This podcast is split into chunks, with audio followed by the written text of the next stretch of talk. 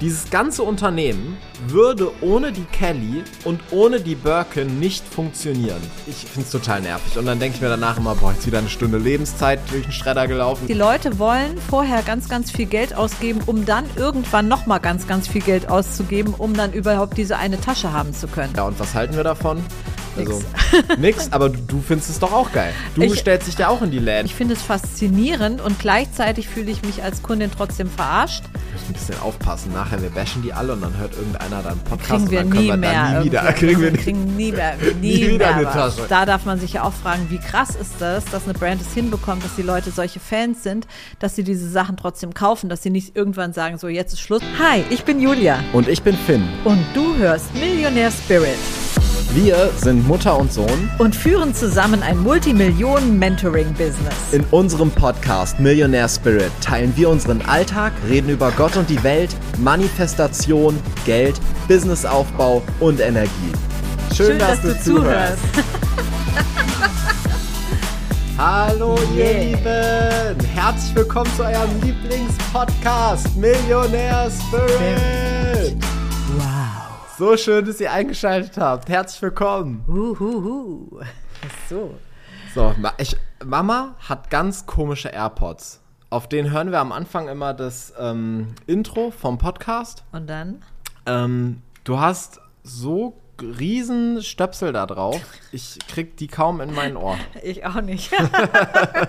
ich weiß nur nicht, wo die anderen sind. Und wie In der Packung sind die drin. Okay, muss ich die Packung mal suchen. Wobei, eigentlich hatten wir die doch letzt beim Umzug gesehen oder als wir da unten Ja, den ich Raum- weiß, wo die liegen, ja. Ach so, okay. Dann könntest du das ja, diese Aufgabe vielleicht mal übernehmen, Finn. Wie wäre ja, es? Das kann ich für dich mal machen. Gerne. Wie, wie geht's dir? Mir geht's gut, Dankeschön. Und dir? Mir geht's sehr gut. Das freut mich. ähm, und Dann erzähl doch direkt mal von deinem Erfolg der Woche. Genau, vielleicht, das ist nämlich auch der Grund, warum es mir sehr, sehr gut geht. Also ich habe, ja, eigentlich, ich habe mehrere Erfolge diese Woche. Also es war eine saugeile Woche und ich freue mich auch schon auf die nächste, weil ich habe in der Geburtstag. Ähm, aber was total geil war letzte Woche und das war richtig, richtig krass. So viele Leute sind nach unserer letzten Masterclass Chosen ähm, in Pro Charisma Experience gesprungen, in weitere Programme gesprungen. Also wirklich unfassbar. Und ähm, da habe ich mich sehr drüber gefreut. Also einfach, das ist so geil, wenn so viele neue Leute kommen und die alle natürlich so ihren Start feiern und du das alles mitbekommst, wie das bei denen jetzt losgeht und wie aufgeregt die sind und dieses Excitement und bei uns ja auch. Und also das ist einfach total schön und das war mein Erfolg. Und deiner? Auch ähm, möchte ich dran anknüpfen, auch daran, also das war teilweise sehr, sehr berührende Geschichten eben auch von Leuten, die jetzt weitergegangen sind, die auch wirklich, wo es mich auch an uns damals erinnert hat oder an mich, also dieses, ich riskiere auch was, um weiterzugehen, dieses, ich mache das jetzt, ich ähm, committe mich komplett. Und dann ist ja am Montag ist ja Charisma gestartet und es war sehr, sehr gut, ist sehr gut gestartet und ähm, Also Charisma ist ein äh, genau, Programm das ist uns. unser Programm, ein Programm von uns und das ist halt ein Lieblingsthema von mir, das kann man ja einfach so mal sagen. Eins unserer, eins meiner vielen Lieblingsthemen, was ich sehr, sehr liebe, auch schon seit Jahrzehnten und ähm, das ist sehr gut gestartet, genau. Sehr cool. Ja, ähm, ich ähm, komme gerade aus Berlin. Das ist der Grund auch, warum wir ein bisschen später dran sind mit der Folge. Ähm, seid uns nicht böse, aber es war ges- gestern Abend bin ich wiedergekommen und dann haben wir gesagt, ja okay, nehmen wir am nächsten Morgen halt die Folge auf und jetzt sitzen wir hier. Wir wollten es jetzt auch Wie- nicht irgendwie im Stress machen oder so mitten in der Nacht oder so. Ich habe mir, wann warst du zum letzten Mal in Berlin? Boah. Ähm, 2019 war ich dort. Ähm, genau, da war ich dort. 2019, ja. Ich, weil ich war auch jetzt total lange nicht da, aber natürlich nicht zuletzt 2019, sondern wahrscheinlich irgendwie vor einem Jahr oder so. Ähm, war auf einer Familienfeier und das war echt, also das ist so krass, weil normalerweise, wenn ich in Deutschland bin, bin ich halt immer in München beim Corby. Und jetzt, das, also es ist total entspannt jetzt gewesen, so einen krassen Unterschied wahrzunehmen zwischen Berlin und München. Also erstmal, du, es geht schon los, bevor du da bist, weil du so guckst, okay, wie lange fahren wir dann eigentlich von unserem Hotel zu dieser Familienfeier? wurdest du in München, würdest du wahrscheinlich so eine Viertelstunde, 20 Minuten fahren. In Berlin fährst du 40, 50 Minuten. Nicht, weil es irgendwie keine Ahnung, weil du nicht vorankommst, sondern einfach, weil es so eine Riesenstadt ist, dass du nicht mal von irgendwie einem Ende zum anderen fahren musst, um auf 50 Minuten Fahrzeit zu kommen, sondern es reicht schon, wenn du so von da nach da, so ein ganz kleines bisschen auf der Map ist dann aber trotzdem schon 45 Minuten Autofahrt. Also das fand ich ja. total verrückt, einfach wie riesig diese Stadt ist. Im Vergleich zu München. Ähm, dann, was auch total krass war, äh, wo ich direkt einen Unterschied gemerkt habe, ist, es ist so billig. Berlin ist so viel billiger. Wenn du in München eine Viertelstunde Uber fährst, zahlst du 25 Euro. Wenn du in Berlin eine Viertelstunde Uber fährst, zahlst du 5 Euro nee. oder 6 Euro. Ernsthaft? Ja, es ist wirklich unfassbar billig. Unbelievable. Ähm, und das, was war das dritte, was mir aufgefallen ist? Das weiß ich jetzt gar nicht mehr. Was ist deine Meinung zu Berlin? Ich habe ja offen gestanden zu Berlin ähm, eine, ein sehr gespaltenes Verhältnis. Also einerseits gibt es in Berlin, gibt es schon irgendwie so großartige Architektur auch und das ist halt auch eine geschichtsträchtige Stadt. Und auf der anderen Seite finde ich Berlin irgendwie auf eine Art schäbig. Ja, das ist halt der Style, und, ja. Ich ja, glaube aber, das ist auch das, was die Leute an Berlin mögen, ich die glaub, Berlin geil finden. Sie mögen es, ja. Ich glaube, sie mögen es. Aber ich mag, also mein Ding ist es nicht. Also ich bin eher Typ Wien anstatt Berlin. ja, wenn man das vielleicht so sagen kann. Und wer Wien noch nicht kennt, also Wien ist halt ungefähr so das Gegenteil zu Berlin, das Gegenstück. Also es ist halt so, da ist alles, alles sauber, alles proper, alles nett, alles ähm, gepflegt, alles schön gemacht und da siehst du halt, wo die Steuergelder hinfließen. Äh, ich würde mal sagen, Berlin sieht man das nicht zwingend. Es ist echt, äh, es ist irgendwie, ich finde es eine beeindruckende Stadt, weil auch, also, was auch ja, gut, total, schon, ja. du, du kannst alles jederzeit haben. In München funktioniert das nicht. In München musst du gucken, dass du abends dir noch alles so weit besorgst, dass du alles da hast, wenn du abends was zu Abendessen ja, machen möchtest. In Berlin juckt's dich einfach überhaupt null. Hast du da 24 Stunden die Läden alles, auf? Alles, ja? Du hast ja wirklich alle 150 Meter ein Späti, Was? der ja so, die, diese kleinen ja, Kioske, okay. wo es ja, ja, eh einfach alles gibt gefühlt die alle irgendwie 24 Stunden aufhaben. Du hast ja überall, kannst du dir die Sachen per App bestellen. Es ist unfassbar, wie ähm, Taxi funktioniert. Also äh, jetzt, ich bin halt die ganze Zeit Uber gefahren. Ja. Das ist in München, wartest du halt manchmal so fünf Minuten oder so auf dem Wagen. Das hast du da gar nicht, die sind immer in zehn Sekunden da. Ähm, das ist echt richtig krass. Und was mich auch wieder schockiert hat, ich glaube, das war jetzt das Dritte, was ich sagen wollte. Ähm, ich finde Berlin, also einfach dadurch, dass ich so viele Leute da kenne und ähm, die auch alle miteinander vernetzt sind, ist es wirklich, ähm, ich irgendwo komme ich hin und sofort kenne ich irgendwen. Also ich bin wirklich, ich bin im Hotel eingecheckt und der, der unten ähm, die Koffer annimmt, der kannte mich irgendwie, dann hat er jemand anderem Bescheid gesagt und der wieder irgendwem. Und bis ich auf dem Zimmer war, wusste, wussten irgendwie schon alle meine Freunde, dass ich in Berlin bin. Obwohl ich extra gesagt hatte, ich sag's keinem, weil ich bin nur für diese Familienfeier da und äh, wollte dann jetzt nicht da jedem absagen, weißt du? Deshalb hatte ich das auch alles, hatte es niemandem gesagt. Ähm, aber das war dann sofort bekannt. Krass, ja. Also das finde, also das ist einfach, das ist jetzt speziell mein Ding mit Berlin, aber ich kenne da so viele Leute. Es ist unfassbar. Ja, das habe ich ja nur gar nicht mit Berlin irgendwie. Oder auch, ja. Nee. Hin das, und wieder weil, also, ist es mal so. Aber jetzt im Moment auch nicht mehr. Eine gibt Weile keinen Ort, ja wo ich so viele Leute kenne. Auch weil ich ja Family in Berlin habe ja, und so. Ja, das ist total verrückt. Mhm. Und was mir auch aufgefallen ist, ist ganz krass so eine ähm, Stadt mit zwei Seiten. Diese eine Seite, diese so krasse Armut, mhm. ganz viel Flaschensammler und sowas alles. Und auf der anderen Seite dieser krasse Reichtum, Wohlstand. Ähm, Gerade auch, also ich, wir haben im Adlon geschlafen und ähm, ich finde es auch ein abartig geiles Hotel. Ja, aber diese, diese Old Money Energie, die du da hast. Ähm, das ist einfach total krass, diese ähm, beiden Seiten zu sehen. Und dann äh, kommt dadurch auch gerade dieses Internationale da reinkam, ne, in den letzten Jahren, mhm. ähm, ist es ja, habe ich das Gefühl, es ist noch extremer.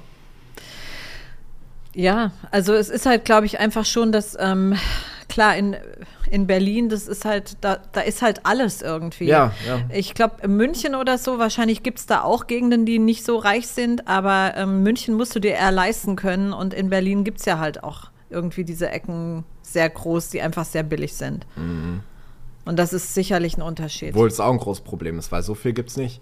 nee? Nee, also Mhm. es ist, ich glaube, es ist sehr, sehr, sehr schwer, eine billige Wohnung in Berlin zu finden. Also- Also, eine, die wirklich billig ist. ja, Okay, das ist in ja. München wahrscheinlich immer noch äh, komplett, also einfach unmöglich für solche Preise zu mieten. Mhm. Aber im Bel- selbst in Berlin ist es, glaube ich, auch schon alles relativ teuer und dann trotzdem ganz schwer zu bekommen. Ah, früher war das anders. Da gab es halt diese ganzen Stadtviertel, die waren einfach dann total billig. Das, und das war- unbeliebt. also, Natürlich unbeliebt, aber irgendwann werden die ja dann beliebt, weil wenn lauter äh, Studenten Ja, dahin eben. ziehen, sind die nämlich plötzlich hip. eben. Und das ist ja in New York genauso gewesen. Jetzt ist das alles total hip und jetzt Ja, du da genau. überhaupt Ja, mehr. okay, klar. Und dann werden sie immer teurer. Ja, das Ja. stimmt. Das ist auch in, in New York eigentlich, dass so die, die Künstler, die Studenten, eigentlich die, die so innovativ sind, die sind dann oft in diesen billigen Stadtteilen und dann werden halt diese Stadtteile irgendwann total hip.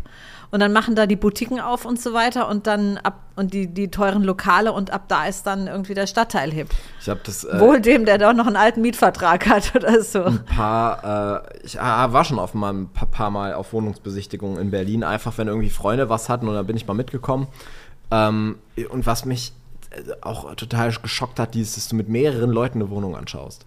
Das kannte ich gar nicht. Ah, Das ist, glaube ich, in Deutschland inzwischen überall so. Ja, ne, ich glaube nicht in dem Segment, in dem wir uns jetzt Wohnungen Naja, gut, da, genau, ja, da vielleicht nicht. Aber das ist eine Frage des Geldes. Aber das fand ich total krass. Aber auf Zypern hättest du das nicht. Wenn du jetzt hier eine Wohnung anschaust, Ja. auch wenn die 1000 Euro kostet, d- da hast du jetzt niemanden dabei. das weiß ich nicht, Ich, wie das inzwischen ist. Wir gucken vorstellen. die Wohnung für 1000 Euro an. Ich kann es dir nicht vorstellen irgendwie. Das, ich, also ich glaube, dass es insgesamt eher was mit dem Preissegment zu tun hat, in dem man sich bewegt. Also hier in Limassol gibt es auch zu wenig äh, Wohnungen, gibt es auch zu wenig, vor allen Dingen bezahlbaren äh, Wohnraum und ich glaube, da ist es auch so. Ähm, ja, also und dann, wir waren auf der Familienfeier ähm, und ansonsten halt einfach viel Zigarre geraucht, ähm, viel lecker gegessen und ein bisschen Sightseeing gemacht. Das war eigentlich echt ganz cool. Und ein Tag ähm, war der letzte Tag vor Abreise und dann haben wir gesagt, irgendwie gehen wir nochmal so ein bisschen durchs KDW, einfach mal gucken, was es so gibt. Und, und waren wir unten bei Hermes. Ist eigentlich, wenn ich mit dem Corby unterwegs bin, müssen wir immer einmal wenigstens mal gucken gehen. Ähm, und dann sind wir in diesen Laden rein. Und das ist dann halt schon so der, also du kommst da rein und das ist dann schon so der Klassiker, so, ähm, ja, habt ihr einen Termin? Habt ihr Nein. einen Termin? Wir haben keinen Ja. Termin, wir Ja. sind hier gerade einfach am Bummeln und wir wollten jetzt mal schauen. Ja, okay, äh, dann setzt euch mal hin, ich packe euch auf die Warteliste, sind aber noch ein paar Leute vor euch, kann 20 Minuten dauern. Ich natürlich schon wieder gar keinen Bock gehabt, sitze da auf dem Sessel, weil ich kenne ja das Spiel, wie es funktioniert. Ja. Du wartest da, wenn du jetzt in irgendeiner fremden Stadt bist und da keinen Sales Associate hast und dann wartest du da, dann fragst du nach irgendwas, dann sagen die, eh ist nicht verfügbar oder gehen eine Viertelstunde ins Lager, spielen am Handy, kommen dann wieder und sagen nein. Oder also das ist halt einfach, ich finde es total nervig. Und dann denke ich mir danach immer, boah, jetzt wieder eine Stunde Lebenszeit durch den Schredder gelaufen und dann, ich, ich saß da auf diesem Sessel und dachte mir schon so, what the fuck. Und dann habe ich aber gemerkt, ähm, äh, links und rechts von mir im Laden waren so kleine Nischen mit so Schreibtischen, wo die halt diese Taschenübergaben machen. Und da ging tatsächlich links und rechts bei zwei Verkäufern gerade eine schwarze Kellys ähm, raus. Eine Kelly Bag. be- Beide, Ja. beide haben eine schwarze Kelly gerade verkauft. Und ähm, da habe ich so gedacht, als ich mich da so umgeschaut habe, krass, dieser komplette Laden, dieses ganze Unternehmen würde ohne die Kelly und ohne die Birkin nicht funktionieren. Hermes funktioniert nur, weil es die Birkin Bag gibt und die Kelly. Und da hatten wir uns ja jetzt noch drüber unterhalten, dass das eigentlich ein sehr erstaunliches Marketingmodell ist, was man eigentlich sonst auch kaum irgendwo anders findet. Dass der Laden im Grunde genommen auf zwei Artikel aufgebaut ist. Und die Leute kriegen die halt nicht einfach zu kaufen. Also nicht mal für Geld und gute Worte, sondern die wird halt total verknappt, Diese Produkte werden total verknappt. Also man kann sich die vielleicht ähm, zum Beispiel, wenn man sehr viel Geld hat oder so, man kann sich die in Paris konfigurieren, so eine Tasche, welche Farbe, welches Leder und, und, und, welche Größe. Und dann muss man eventuell Jahre darauf warten, Jahre darauf warten. Es geht aber nicht nur darum, dass man Jahre darauf wartet oder dass man entsprechend viel Geld bezahlt, sondern es geht ja auch darum, dass man vorher andere Dinge kaufen muss. Man muss ein, Kauf, ein Käuferprofil aufbauen. Und das ist so etwas Verrücktes. Also das gibt es jetzt bei Fashion Brands natürlich immer häufiger, aber es ist eine sehr interessante Form von Marketing, muss man einfach sagen. Weil im Grunde genommen geht es ja immer nur um diese zwei Produkte, weil sind wir ehrlich, also Hermes hat jetzt nicht so spannende Klamotten da drin hängen Ja, also oder ich so. glaube, die komplette ähm, Ready-to-Wear-Kollektion, Kollektion das ist, ist- einfach alles nur dafür gedacht, Ja. Dass du das kaufst, damit du eine Tasche bekommst. Damit du ein Pro Käuferprofil das aufbauen ich, kannst. Das habe ich dem. Corby gesagt und er meinte dann zu mir, naja, aber es gibt ja auch andere Taschen, die sind ja auch so, die Konstanz und sowas, ne, das sind, die sind ja auch so besonders. Oder die Evelyn und so, das ist ja auch schwer zu bekommen. Wo ich dann aber auch meinte, ja, aber die sind nur schwer zu bekommen, weil das jetzt inzwischen so eine große Brand ist wegen der Birkin. Würde es diese Tasche nicht geben, selbst die Kelly wäre, glaube ich, nicht so krass, wenn es die Birkin nicht geben würde. Um die dreht sich irgendwie alles, dann die Kelly klar auch noch, aber würde es die beiden Sachen nicht geben, würde sich einfach niemand dafür interessieren. Also klar auch ähm, so die, ähm, äh, wie sagt man so, die, die Kissen und so, das Homeware. Ge- Ja. Homeware-Zeug, ähm, da haben die auch super schöne Sachen und das Geschirr und so, ich finde das alles total schön, ja. Ähm, aber im Endeffekt, die Leute kaufen das, damit sie einfach dieses Profil aufbauen. Genau. Denk ich. Oder meinst du das? Ich glaube primär. Und äh, dann geht natürlich im Zuge dessen etwas mit. Und das ist vielleicht ganz interessant. Die Leute wissen, also wenn du jetzt zum Beispiel eine Evelyn-Tasche auf der Straße an jemandem siehst und dich ein bisschen auskennst, weißt du, der hat so und so viel Euro für diese Evelyn-Tasche bezahlt und der ist quasi auf der, auf der Zielgeraden Richtung Birkin und Hermes. Und das, das weiß man einfach, weil man irgendwie dann denkt, aha, okay, der hat jetzt schon so viel Käuferprofil Eben, aufgebaut. das ist sehr spannend. Genau, Ja. dass er überhaupt schon diese Tasche bekommen hat. Dann bekommt er als nächstes oder übernächstes, wenn er dann noch ein bisschen Geld dort lässt, bekommt er dann die nächste. Und das ist so krass. Also das heißt, die Leute wollen vorher ganz, ganz viel Geld ausgeben, um dann irgendwann noch mal ganz, ganz viel Geld auszugeben, um dann überhaupt diese eine Tasche haben zu können. Also man muss sich mal überlegen, wie diese Brand funktioniert. Das, ist, krass. Das ist so, eigentlich so crazy, weil das Statussymbol als Statussymbol Mhm. einen viel höheren Wert hat als der eigentliche Wert. ja, ja. Weil du halt, das ist jetzt nicht wie, ich baue mir eine schöne Villa und ähm, alle sehen, was ich für ein geiles Haus habe ähm, und wissen, was das gekostet hat, sondern das ist ja, ich baue mir eine schöne Villa auf einem Grund, den ich nur haben kann, wenn ich irgendwie äh, die, die, die ganzen Häuser drumherum auch gekauft habe. Genau. So dieses, also quasi jeder weiß, okay, ich habe in Wahrheit nicht das dafür bezahlt, sondern noch viel, viel, viel, viel, viel, viel mehr. Genau. Einfach weil ich was anderes kaufen musste, um das überhaupt zu bekommen. Genau. Und so funktioniert es ja, glaube ich, oder? So funktioniert die Brand. Das ist Ja. so äh, das Konzept, ja. Und was halten wir davon? Also, nix, aber du, du findest es doch auch geil. Du Ich- stellst dich ja auch in die Läden und äh, also Es geht. äh, die Mama jetzt. wir haben es auf Kamera. Okay, ähm, also um das jetzt nochmal vielleicht ganz klar zu formulieren. Ich finde ähm, dieses Marketingkonzept extrem faszinierend und ausgeklügelt. Und als Kundin bin ich manchmal irgendwie sehr, sehr abgenervt auf diese Läden. Und bei MS habe ich auch kein Profil. Also ich habe ein paar kleinere Teile von MS. Also hier zum Beispiel trage ich heute zufälligerweise diesen Armreif, den ihr mir immer mal geschenkt habt. Ich noch, der ist ja auch in meinem Profil. ja, der ist in deinem Profil. Weil ich habe ein ganz gescheites, glaube ich, sogar bei. Ja, ich habe ja. ich hab keins. Und was ja auch noch spannend ist, du kannst es nicht international machen, sondern du musst es ja das Profil auch noch in einem bestimmten Laden aufbauen Ich glaube, in einem Land. Das pro Land. oder pro Land, ja. Aber es nutzt ja nichts, wenn du ab und zu in Dubai was kaufst, dann mal in München, dann in Wien oder in Paris verteilt. oder so. Ich ja. bin wirklich, ich habe in New York ein Profil, in Dubai, in München. Ja. So, in Wien hatte ich auch, habe ich ja auch mal ein paar Teile gekauft, ja. Aber eher kleine Sachen, jetzt halt nichts Großes, Teures oder so. Und das Ding ist eben, diese, diese Sachen aufzubauen. Ich finde es faszinierend und gleichzeitig fühle ich mich als Kundin trotzdem verarscht. Ähm, ich hätte gerne eine Birkin. Ich habe sie nicht. Ich sag's jetzt ganz offen in die Kameras. Ihr hättet es auch auf Social Media schon mitbekommen, wenn ich eine hätte. es gibt ja auch einen Schwarzmarkt dafür, muss man ja auch mal ehrlicherweise sagen. Ein Graumarkt. Oder ein Graumarkt, ja, also äh, Weiterverkäufer. Und es ist wahrscheinlich sogar billiger, eine Birkenback auf dem Graumarkt zu kaufen, einfach weil du ja nicht diese ganzen anderen Ausgaben Naja, vorher du generieren zahlst musst. halt mehr für die Tasche. Ja, aber du musst die ganzen Ausgaben nicht generieren. Ja, aber dafür hast du ja auch die Sachen. Ja, aber du, ich muss nicht für so einen Taschenanhänger Seepferdchen 700 Euro bezahlen. Ganz ehrlich, da kann Oma Erna auch eins häkeln. Weiß ich jetzt nicht. Das finde ich übertrieben. Also es gibt ja, es ist ja mal die Frage, was sind die Sachen dir wert?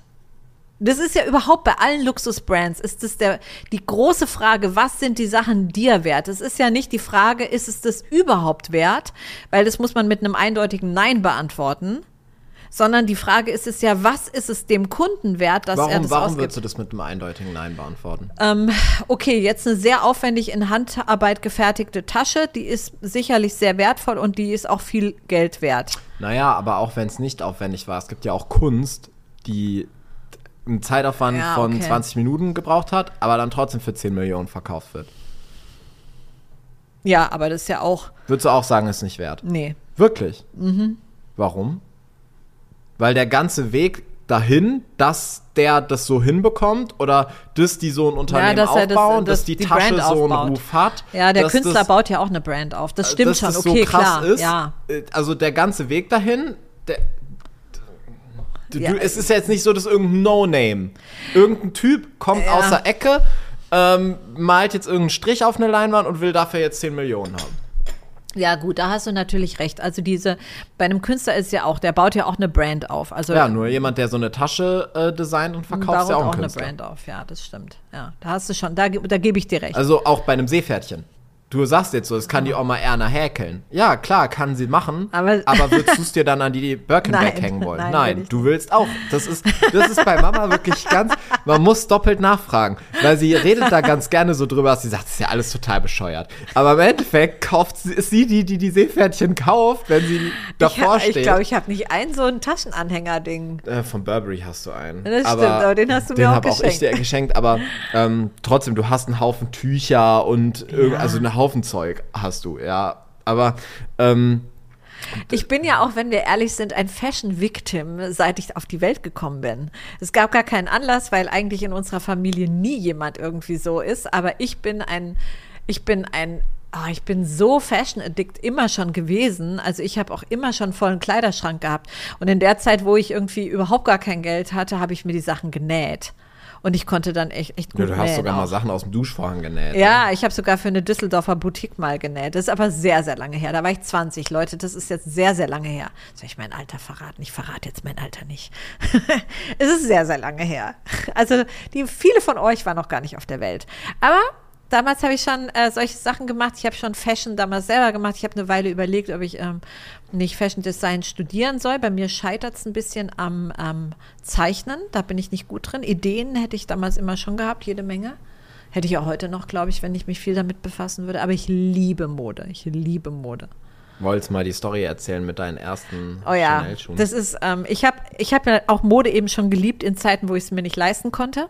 Und ähm, ich, ich weiß noch, ich habe mir auch, als ich so gar kein Geld hatte, habe ich mir manchmal so Modezeitschriften gekauft. Aber damals halt nicht jetzt eine Vogue oder so, die war finanziell außerhalb meiner Reichweite, ja.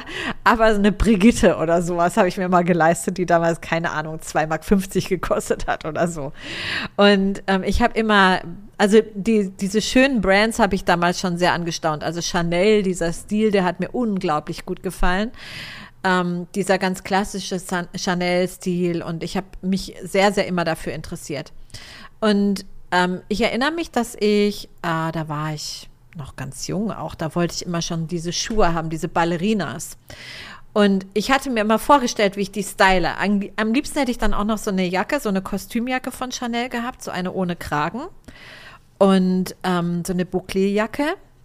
Und hatte mir immer vorgestellt, ich style die dann mit einer zerrissenen Jeans, barfuß in diesen Slippern, ein weißes T-Shirt einfach nur und dann eben eine Chan- Chanel-Jacke drüber. Das war immer mein Traum, das so zu stylen. Und ähm, die Jacke, okay, das war außerhalb meiner finanziellen Reichweite, aber diese Schuhe, Ja. Die Jacke, du meinst diese ganz klassische. Diese ganz klassische Bouclé-Jacke gibt's von ja in Chanel. x Farben, ja, aber. und die gibt es auch ja. schon seit 100 Jahren. Und weißt du, was so genial ist? Wie die, die sind so geschnitten, dass die perfekt sitzen, aber du kannst trotzdem diese Bewegung mit den Ellenbogen nach vorne machen. Also Mhm. die klemmen dich nicht an den Schultern an, weil die einen perfekten Schnitt haben. Also Coco Chanel war ein Genie, was solche Sachen anging, weil sie war ja auch die erste, die die Frauen aus den Korsetts rausgeholt hat. Und sie hat damals eben das propagiert, dass die Frauen losere Kleidung tragen können, die gemütlicher sind und sie hat so schneiden können, dass diese Sachen eben perfekt gesessen haben und gleichzeitig Bewegungsfreiheit gaben. Und was hat so eine Jacke damals gekostet? Ich weiß es nicht. Also ich glaube, ich habe mich nie getraut nachzufragen, aber damals schon so sie 5000 Mark oder so. Also so irgendwie drei Monatsgehälter für mich oder sowas, ja. Ach, mehr. Ich habe ja damals eigentlich gar kein Geld gehabt, aber Weil ich war jetzt eigentlich, ähm, ich hatte jetzt mal, äh, weil wir waren noch im Chanel Store, hatte ich mal reingeschaut und bei so einer Jacke, die war irgendwie, ich glaube, 5900 oder das so. ist aber günstig. ja, also das kam mir auch jetzt nicht so krass Nee, also vor, so ja. der Durchschnitt kostet, glaube ich, so um die 10. Aber das war eine sehr schöne, so Ja. ein bisschen mit bunt und Ja, ja. So, die war schwarz mit lilanen, gelben Sachen drauf. Also wird ja auch stehen, glaube ich. Mhm. Ja. Ja. Jetzt nicht diese weiße mit dem Schwarz, die ganz Ja. klassische, sondern so ein bisschen moderner irgendwie. Ja. Naja, auf jeden Fall, ähm, dann habe ich nach den Schuhen geguckt, was diese Ballerinas gekostet haben. Und ich glaube, die haben damals so 350 Mark gekostet. Das war für Wahnsinn. mich. Das, äh, würdest du heute nicht mal ein paar Gucci-Schuhe für kriegen.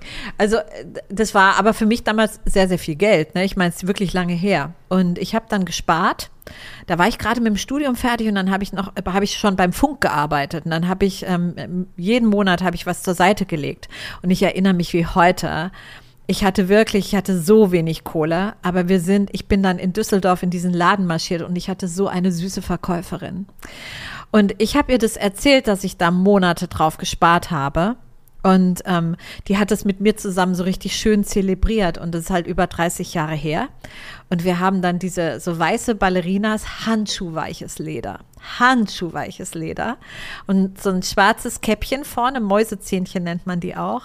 Und ähm, ich habe diese Schuhe gekauft. Das sind so Barfußballerinas. Ganz, ganz weich. Also ich weiß gar nicht, ob es sie heute noch von Chanel gibt. Also diese Barfußballerinas. Die meisten sind ja jetzt doch ein relativ hartes Na, ich Leder. glaube, die ganz, das sind ja die ganz klassischen, die wird es schon noch geben, oder? Ich weiß es nicht. Die ganz klassischen sind eigentlich nicht unbedingt die zum Barfußlaufen, aber die okay. waren extra zum Barfußlaufen. Und ähm, dann habe ich mir diese Schuhe gekauft und Leute, ich habe die heute noch. Also das Weiß ist natürlich inzwischen schon. nicht ich trage die nicht mehr. Ich habe die so als Erinnerung. Aber ich habe sie sehr, sehr viele Jahre getragen und ich hatte einen Schuhmacher, der die auch so reparieren konnte, dass die wirklich gut repariert waren. Du kannst da nämlich keine normale Sohle drauf machen oder keinen normalen Absatz und so. Und hatte einen sehr, sehr guten Schuhmacher viele Jahre in Deutschland und ich habe die heute noch. Und das ist so für mich dieses Erinnerungsstück sich Sachen möglich zu machen. Also es war für mich damals schon so, ich fühlte mich da sehr zugehörig, obwohl ich jetzt gerade so ein bisschen über dieses Thema auch geschimpft habe, ja, über die ähm, Art und Weise, wie die ihr Marketing aufbauen, Ich dass ich mich da als Kundin teilweise verarscht fühle, aber das, diese Schuhe, Schuhe, die waren für mich damals das persönliche Zeichen, ähm, ich habe Zugang in diese Welt, wo ich hin wollte. Also ich finde, das steht und fällt mit dem, der da steht und dir die Schuhe verkauft. Ja, 100 Pro. Ähm, ich habe das ganz krass gemerkt, als wir im MS-Store waren in Dubai. Da hatten wir einen super süßen Verkäufer und der war einfach, also der hat straight gesagt, was wir jetzt machen müssen, damit wir eine Tasche kriegen. Ja. Und der hat uns, der hat wirklich gesagt, ihr müsst morgen noch mal wiederkommen, weil dann ist Anfang des Monats. Jetzt kann ich euch eh nichts verkaufen, weil die irgendwie halt so ein Limit haben, wie viel die im Monat verkaufen dürfen. Und wenn die dann Ende des Monats noch mal welche raushauen, ähm, dann müssen die sich quasi verantworten, warum die das gemacht haben. Quasi, also umso später es im Monat ist, wenn die dann noch eine rausgeben, musst du quasi eigentlich immer mehr davor schon Kaufen. Profil haben, damit die das irgendwie argumentieren können ihrem Vorgesetzten gegenüber, warum sie die eine gegeben haben. So äh, haben wir es uns dann gedacht. Ähm, und äh, also sind wir am nächsten Tag nochmal dahin und er uns dann einfach wirklich gesagt, so, hey, wollt ihr euch umschauen? So, Zwinker, Smiley, ne? Ähm, und ja, dann habe ich irgendwie ein paar Sachen halt gekauft, ja. Und ähm, dann haben wir eine Tasche bekommen. Und ähm, das war aber so, da fand ich es voll cool, weil er halt einfach das so klar kommuniziert hat, so das sind unsere Regeln, ihr wisst eh Bescheid, so wollen wir da jetzt danach spielen. Aber in Berlin, da wirklich, ey, ich komme in diesen Laden rein und das erste, was der, der guckt uns so an, so von oben bis unten. Ja, ich hatte jetzt auch nichts Dolles an oder so. Ja. Ich war jetzt auf, danach auf vier Stunden Zugfahrt zurück nach München eingestellt. Die schwarze MX hatte er noch nicht gesehen. dann, er, er, meinte halt einfach nur so, ähm, ja, kann euch jetzt auf die Warteliste setzen, aber sind viele vor euch, dauert jetzt wahrscheinlich so. Wo ich mir denke, so, ey, komm, Digga. Also, du willst ja auch, dass ich hier jetzt gleich viel Geld ausgebe.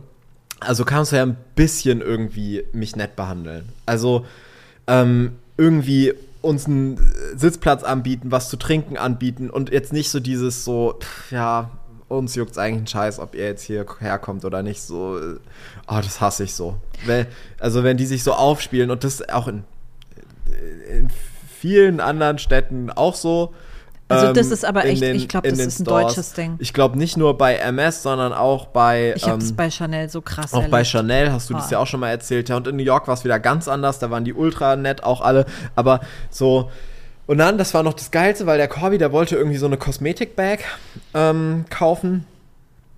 Ähm, und dann ähm, sind wir irgendwie, bin ich nach 20 Minuten, habe ich zum Corby gesagt, ey komm, also jetzt lass mal bitte fragen, wann wir dran sind, weil ich sitze hier jetzt seit schon 20 Minuten. sind wir so da vorgegangen, halt wieder zu dem Typen, der uns auch vorher gesagt hat, wie, dass wir noch warten müssen. Und der meinte dann, ja, sie äh, sind jetzt der Nächste in unserer Liste. Ähm, aber es kann, äh, der Algorithmus sagt mir gerade, es kann noch zwölf Minuten dauern. Was ich schon mal total krank fand, dass die überhaupt, dass die wirklich eine Software dafür haben, die den ausrechnet, wie lange das noch dauert. Wo ich mir jetzt auch nicht wusste, ob der mir jetzt irgendwas erzählt ja. oder ob das gerade wirklich in seinem iPad da steht. Auf jeden Fall äh, sagt er dann so irgendwie, ja, kann ich euch denn mit irgendwas helfen? Und dann zeigt Corby dem so diese Tasche. Ähm, einfach eine Kosmetik-Bag, ja. Und sagt so, ja, die äh, möchten wir kaufen. Und ähm, der so, oh. Also das ist eins unserer High-Demand-Products. um das zu bekommen, müssen sie mindestens einmal pro Woche im Ladengeschäft auftauchen. Und Corby guckt den so an und sagt, das ist ein Kulturbeutel. und äh,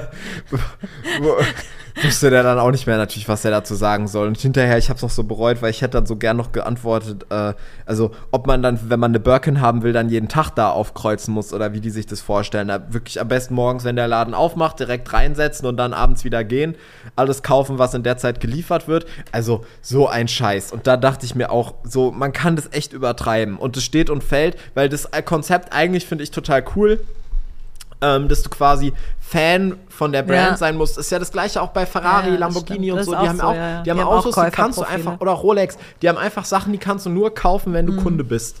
Und das finde ich eigentlich ganz cool, aber das äh, ist halt so abhängig von dem Typen, der da steht, ähm, der dir der dich da jetzt berät, ob das jetzt total der Flop ist oder eine geile Kaufexperience. Ich muss gestehen, dass ich das in den letzten Jahren in Deutschland extrem erlebt habe, dass wenn man in Deutschland in diese Läden reingeht, dass man unfreundlich behandelt wird. Und das ist jetzt nicht nur MS-eigen, sondern ich habe das ja auch so extrem in, bei Chanel in Frankfurt erlebt. Wir müssen ein bisschen aufpassen. Nachher, wir bashen die alle und dann hört irgendeiner dann Podcast kriegen wir und dann nie können wir mehr da nie wieder. Kriegen wir kriegen nie mehr, nie, nie wieder mehr eine was. Tasche. Nie mehr, nie. nie mehr. Weil diese Verkäufer, äh, in Frankfurt, das war echt total schlimm. Da wollte ich mir ein Outfit kaufen für einen Vortrag, den ich halten sollte. Und ich war wirklich bereit, da die Kreditkarte brennen zu lassen. Erstens mal habe ich natürlich vorher schon im Schneeregen irgendwie eine halbe Stunde gestanden. Wahnsinn. Dann kam ich rein, dann standen die Verkäufer da alle gelangweilt rum. Also es war nicht, die, der ganze Laden war nicht voll. Es stimmt nicht. Es waren einfach kaum Leute drin. Und die Verkäufer haben da irgendwie sich das Schwarze unterm Fingernagel weggepult. und ich bin dann nach oben, äh, wo die Klamotten hängen und dann hatten sie eine sehr geringe Auswahl. Dann habe ich ein paar Sachen ähm, nachgefragt und dann wollte der Typ mir keine Umkleidekabine geben. Das war sehr interessant. Und dann habe ich ihn gefragt, ob wir bei, ähm, ob wir bei H&M sind ähm, und ob er mir dann jetzt mal irgendwie vielleicht doch eine Kabine geben könnte. Weil er sagte so, ja, können Sie ja hier eben anprobieren. Und dann habe ich äh, gesagt, nein, das mache ich nicht mal. Bei H&M da gehe ich zwar auch selten rein, aber das mache ich nicht mal bei HM. Sind wir hier bei HM? Können Sie mir jetzt eine Kabine geben? Da bin ich echt fuchsig geworden. Weißt du, durchgefrorene Füße und so und dann wirst du so behandelt. Und dann bin ich eigentlich, dann hatten sie auch nur Scheiß. Also sie hatten keine schönen Sachen, das kam noch dazu.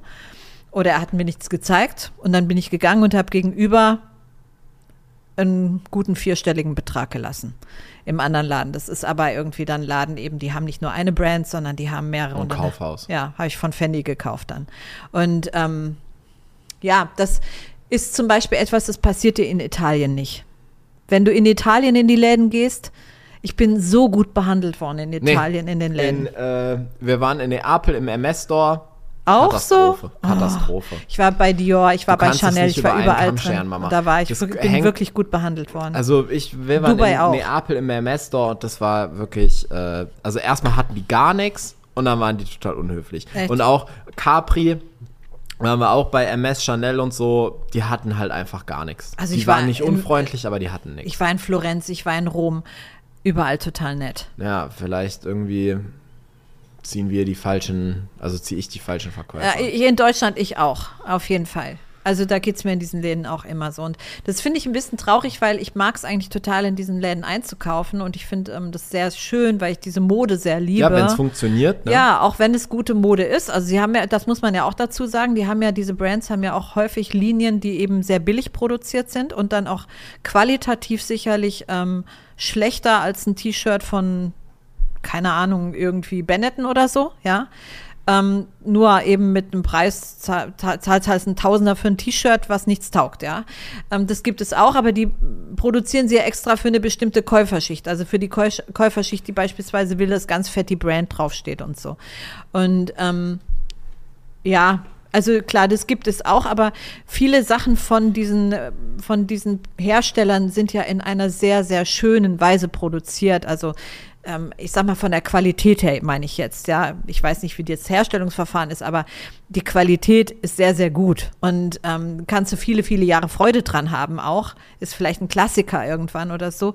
Und das liebe ich sehr, auch die Stoffe, wie schön die sind und so. Aber wenn du so mies behandelt wirst, boah, nee. Äh, weißt du, wo ich immer eine gute Erfahrung hatte? Wo? Loropiana. Da habe ich noch nie äh, Stimmt. bin äh, irgendwie und ich habe das Gefühl, ich, ich glaube halt, das liegt auch daran, Loropiana ist eine Brand, da gehen keine Proleten einkaufen. Ja, das kann sein. Chanel, Hermes, Gucci, Louis Ja. Vuitton, da rennen einfach viele rein, die, die, ähm, einfach diese Sachen. die wollen nur ja, die ja, Brand, die interessieren wollen- sich ja. überhaupt nicht für Mode. Die, Oder für so ein Haus, für, für Ja, diese ja, ja, ich weiß, was ja, du meinst. also das juckt die alles einen Scheiß. Und ich kann mir vorstellen, dass halt viele Verkäufer sich damit ganz schön Wichsern rumschlagen müssen. Wir haben ja den Podcast so, dass Ja, ja. Äh, fluchen darf. Gerade kurz äh, überlegt. Darf ich das jetzt muss, sagen, Muss, ja muss oder Daniel das piepen oder? ähm, und dass die dann halt auch, äh, also gerade so, ich komme da rein, weiß ein junger Typ, ähm, so, wo die sich vielleicht auch denken, ja, zu welcher Sorte gehört der jetzt? Mhm. Ja. Und ähm, ich habe aber das Gefühl, halt in einem Loropiana, da gehen halt solche Menschen nicht einkaufen. Weil bei einem Loropiana, da kostet ein T-Shirt 1000 Euro und da steht nicht mal drauf, dass es von Loropiana Ja. ist. Und ähm, das ist halt genau das Gegenteil, was diese Klientel will. Ja. Die will halt ein T-Shirt für 300, 400 Euro, wo riesig groß Trau- eine die Brand, Brand draufsteht. draufsteht, ja. So, dass halt andere aus dieser Klientel denken, boah, das, das sind Multimilliardäre. das, Oh. das ist das Konzept. Ja, ja. Ähm, und das hast du ja bei Loropiana gar nicht. Gut, bei Ja. Chanel glaube ich auch viel weniger, aber ich glaube auch, dass da ganz viele hingehen, die halt einfach ähm, mal eine Tasche anprobieren wollen. Ja, ja. Ähm, und den Verkäufern dann total auf die Nerven gehen, weil sie nie im Leben eine Tasche kaufen würden. ja. Ähm, und äh, da, weil, weil ich habe das Gefühl, auch bei Rolex so, da gibt es ja auch, ich, wie, wie, ich war in meinem Leben bestimmt in 50 oder 80 Rolex-Läden, ja. Weil immer, wenn ich irgendwo bin, ich gehe schon immer fragen, ob die irgendwas Interessantes da haben, ne? Ähm, nur, da, ich finde, du merkst halt so einen krassen Unterschied, ob da jetzt einer, weil natürlich, ich bin ja nicht doof. Ich weiß ja, ich bin irgendwo im Ausland. Ich bin jetzt gerade im Urlaub. Ich habe in dem Laden kein Profil. Der, ich kenne den Typen nicht. Und natürlich weiß ich, dass auch in der Stadt, egal wo ich gerade bin, Leute wohnen werden, die da regelmäßig einkaufen, Ja. die ein viel besseres Profil haben als ich. Also warum soll er mir das jetzt geben und nicht äh, Heinz Peter, der in der Stadt wohnt und da seit 20 Jahren Uhren kauft. Logisch, verstehe ich auch. Nur dann kann er mir das auch so kommunizieren und nett, freundlich zu mir sein, mir vielleicht was anderes und äh, zeigen und noch was zu trinken anbieten und nicht irgendwie äh, mich so behandeln, als wäre ich der letzte Arsch. Es- Nur, so, Es gibt ja da eine, ähm, es gibt ja da so eine Theorie, warum Verkäufer so sind. Es gibt ja die Theorie, dass die selber so schlecht, die verdienen ja alle nicht gut. Oder nicht besonders gut. Und es gibt ja diese Theorie, dass sie oft irgendwie so eine verborgene Wut auf die Kunden haben. Und die dann in Meinst du, dass das wirklich. Ich weiß es nicht, es ist nur eine Theorie. Also kann man mit Sicherheit nicht generalisieren. Ja, ich weiß nicht, ob es stimmt. Und ich würde jetzt auch nicht da jedem irgendwie Unrecht tun wollen. Aber es ist, es, ich meine, was insgesamt sehr, sehr spannend ist, wie diese Luxusbrands alle ihre, ähm, ihre Art und Weise, ihre, ihr Marketing gestalten. Und das finde ich ist extrem spannend und ja, irgendwie auch sehr mutig, muss man schon sagen ähm, eben zu sagen, wir limitieren das so oder im Moment steigen ja auch zum Beispiel Preise auch bei Cartier enorm. So das verrückt. ist ja wirklich. Aber überall, Cartier ja, bei Chanel. Ja. Ähm, also es geht ja tierisch in die Höhe, die Preise gehen tierisch ja, in die Höhe. Verrückt, ja. Und man fragt sich ja schon, wie lange sind Menschen bereit, diese Preise zu bezahlen, um dieses ähm, Prestigeobjekt zu kaufen? Man fragt sich das auch bei sich selbst aufgestanden. Naja, ich, also ähm, Tja, irgendwann, also ich glaube, als eine Chanel-Tasche 2000 Euro gekostet hat, ja. das ist ja noch nicht ewig her. Nee, ich habe ja meine für 2,2 gekauft, also, die kleine, die ich da habe. Das ist nicht so lange her. Nee. Hätte man damals gesagt, die wird irgendwann 8000 kosten, wäre das schon komplett crazy gewesen. Hätte mal ja jeder gesagt, hey, die spinnen. Hätte ich einfach 10 Stück keiner. gekauft. Dann kauft es noch keiner Als mehr. Als Investment, ja, ja. Heute kosten die Sachen so viel. Ja. Und wenn man jetzt sagt, ja, irgendwann wird es vielleicht 15.000 so eine Tasche kosten, sagen die jetzt alle auch, ja, total verrückt. Und ich selber. Also, wenn ich irgendwie mit dem Corby so drüber spreche, was, also zum, wie die, die Love Bracelets bei Cartier, wie die im Preis steigen, ja, kontinuierlich, drei, ja. vier Mal im Jahr. Und du denkst irgendwann, ja gut, aber es ist ja. Der also, Goldpreis ist ja jetzt nicht so gestiegen, dass das gerechtfertigt wäre oder so. Klar, das ist ja wirklich nur. Ja, ja. Nur, also wenn du jetzt irgendwie, wenn irgendwann ein Love Bracelet 14.000 Euro kostet, wo du dir so denkst, das ist komplett verrückt. Aber ich erinnere mich auch, ich habe auch mal ein Love Bracelet anprobiert für 6000 Euro. Also wirklich, mhm. da hat es 6000 Euro gekostet. Das war irgendwie 2018 oder so. Mhm. Und jetzt kostet es 8. Mhm. Einfach. So, äh, ungeheure Spre Preissprünge. Komplett crazy. Und, Und vor allem ja, das ja. kannst du ja nicht mal auf Inflation oder irgendwas schieben, nein, weil nein. das sind ja einfach nee. nur riesen. Also klar, okay, jetzt, dass die äh, Butter mehr kostet wie 2016, kann ich mir erklären, weil da geht es einfach um Prozente. Ähm, bei einem Love Bracelet, was 6000 gekostet hat, ist es nicht so, dass es prozentual immer höher wird. Es wird ja dann immer erzählt, also die würden schlechter an die Materialien kommen und ne, so das weiter. Das kann ich mir auch vorstellen. Ist, die ja, haben, also die haben mit Sicherheit mehr Kostenaufwand, aber nicht 2000 genau. Euro mehr Kostenaufwand. Pro, ja, pro also Stück, total genau. bescheuert. Ja. Oder Deshalb, auch sind, die, die, die Trinity-Dinger, äh, die 800 nehmen sie jetzt. Ah ja, okay. 800 für ein Stoffbändchen. Es ja, ist so verrückt. Wahnsinn. Also wir, wir, kaufen den Scheiß ja trotzdem. Also ja. Und das ist vielleicht auch das nächste Verrückte. Also, ähm, was, was machen diese Brands? Darüber darf man natürlich nachdenken. Was machen diese Brands, dass die Leute es trotzdem haben wollen? Also, ich bin ja, ich, ich gehöre ja dazu. Ich will ja die Sachen auch haben. Ja, ich will, ich will sie ja gerne haben und ich liebe sie und wir können uns stundenlang über diese Themen unterhalten und so weiter und das funktioniert ja auch. Also da darf man sich ja auch fragen, wie krass ist das, dass eine Brand es hinbekommt, dass die Leute solche Fans sind, dass sie diese Sachen trotzdem kaufen, dass sie nicht irgendwann sagen, so jetzt ist Schluss, an dieser Stelle fühle ich mich verarscht oder so ähm, und jetzt habe ich fühle ich mich nicht mehr connected zu der Brand, sondern man fühlt sich trotzdem connected. Ja. Also es ist so ein bisschen so, als ob sie das Dings der Begierde, das Produkt der Begierde einfach immer so ein Stückchen weiter von einem wegschieben. Und die Leute lechzen. und man lechzt danach, genau. Also je weiter es weggerückt wird, desto mehr ist es eben ein Produkt der Begierde. Ja, ja. Könnte sein, dass wir bald äh, eine Offer haben, wo es genau darum geht. Aber ich sag mal noch nichts dazu. Aber Tja, könnte sein. wenn ihr uns auf Social Media folgt, dann kriegt ihr es ja eh mit. Apropos, wenn ihr uns auf Social Media folgt, ähm, unsere Instagram-Accounts, auch der Millionaire Spirit-Account, wo jeden Tag ein Reel aus dem Podcast online geht, ja. ähm, haben wir euch natürlich in den Show Notes verlinkt. Vielen Dank, dass ihr bis hierher gehört habt. Ähm, wenn ihr wollt, ähm, bewertet gerne den Podcast auf den ganzen Plattformen, teilt ihn, das hilft uns mega weiter. Und ähm, dann würde ich sagen, hören wir uns nächste Woche wieder. Nächste Woche dann vielleicht wieder pünktlich. Ja, dann wieder pünktlich. Wir freuen uns auf euch. Bis Haben dann. euch lieb, fühlt euch gedrückt und geknutscht Ciao. und habt eine wundervolle Woche.